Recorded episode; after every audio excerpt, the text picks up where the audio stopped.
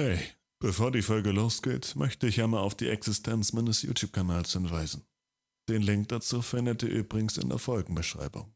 Zudem würde ich mich freuen, wenn ihr mir auf Instagram folgen würdet, at creepypastapodcast. Und zudem habt ihr die Möglichkeit, diesen Podcast auf Spotify und Apple Podcasts zu bewerten.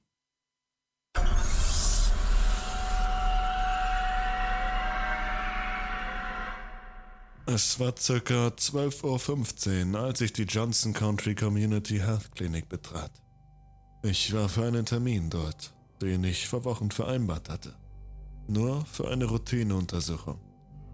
Es war kein neuer Ort für mich. Ich war schon ein paar Mal hier gewesen.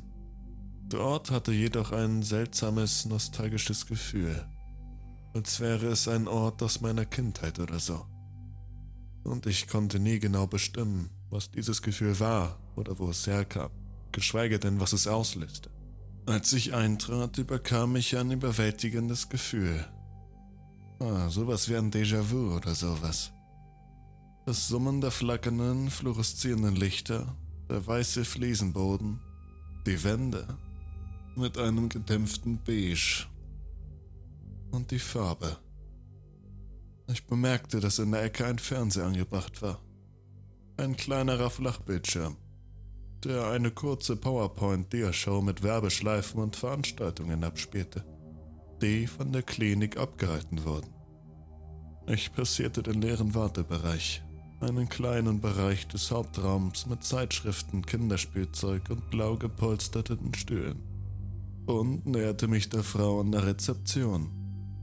Sie saß in ihrem blaulichgrauen Bürostuhl und sah in ihre Tabelle auf dem gleichen Windows XP Desktop, den sie schon 2008 verwendet hatte. Vor mir auf der Theke befand sich ein Anmeldeformular. Ich habe einen Termin mit Dr. Perbens, fragte ich. Wie viel Uhr? 12.30 Uhr, antwortete ich. Sie fing an, etwas in ihre Tastatur zu tippen. Ah ja, antwortete sie. Gray Johnston. Hm. Ja, ich werde es dem Arzt sagen. Bitte füllen Sie das aus. Sie reichte mir ein Klemmbrett mit einem einfachen Ausfüllformular. Ich ging zurück zum Wartebereich, nahm Platz und begann das Formular auszufüllen.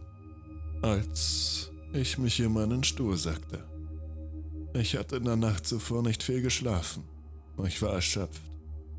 Als ich zurücksackte, bemerkte ich etwas sehr Merkwürdiges. Mein Kopf stieß nie gegen die Wand, die eigentlich hinter mir sein sollte.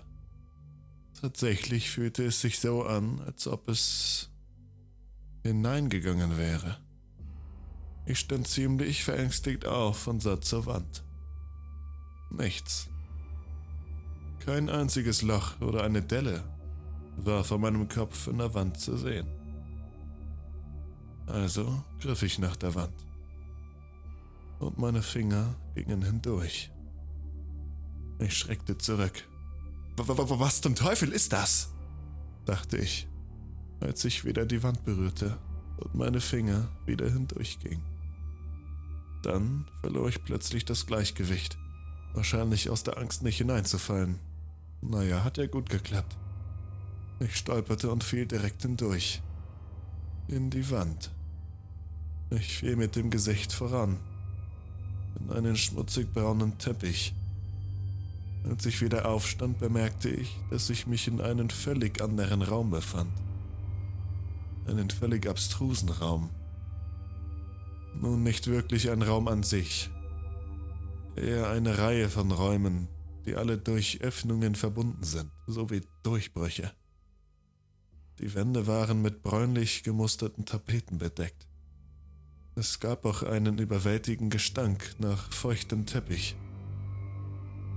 Ich drehte mich um und versuchte, meine Hand durch die Wand zu stecken, aber sie ging nicht durch. Okay, was zum Teufel, murmelte ich. Ich schaute zurück in den Raum. Es gab keine Fenster, keine Türen, nichts an den Wänden. Abgesehen von dieser ekelhaften Tapete natürlich. Es war bis auf einen Plastikstuhl völlig leer. An diesem Punkt war das Einzige, was mir durch den Kopf ging, Angst und der wiederholte Gedanke, ich muss hier raus. In einer Schleife in meinem Kopf. Ich rannte durch die Räume und versuchte verzweifelt einen Ausgang zu finden. Aber ohne Erfolg. Es gab keinen Ausgang. Zumindest keinen, den ich auf schnellsten Wege fand.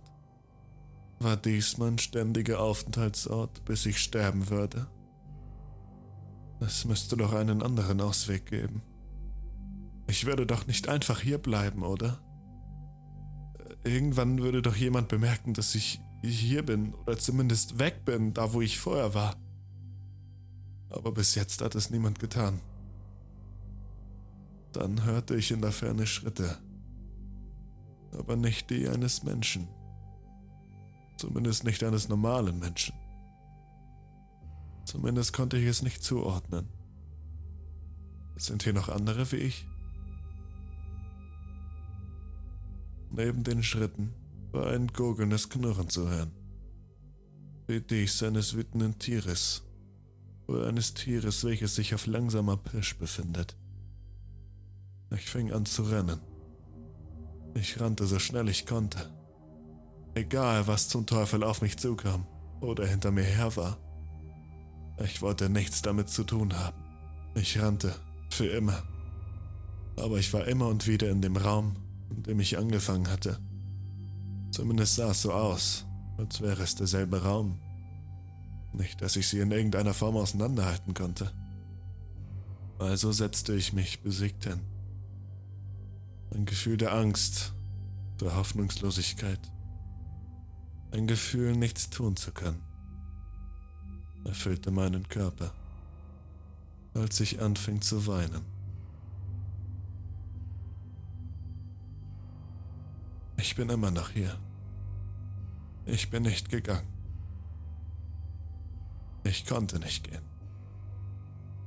Ich habe mein Schicksal akzeptiert. Tatsächlich kann ich Schritte hören. Ich frage mich nur, wer ist es? Wo ist es? Und wann ist es da? Es sind nun drei Tage vergangen und ich habe keine Ahnung, wo ich bin. Ich könnte mittlerweile entfernt sein, meilenweit entfernt sein von dem Ort, wo ich hergekommen bin. Meine Uhr sagt mir nun, es ist 8 Uhr. Ich denke, ich sollte mich ausruhen. Jetzt ist es 10 Uhr. Die Lichter sind aus. Und die Schritte direkt neben mir.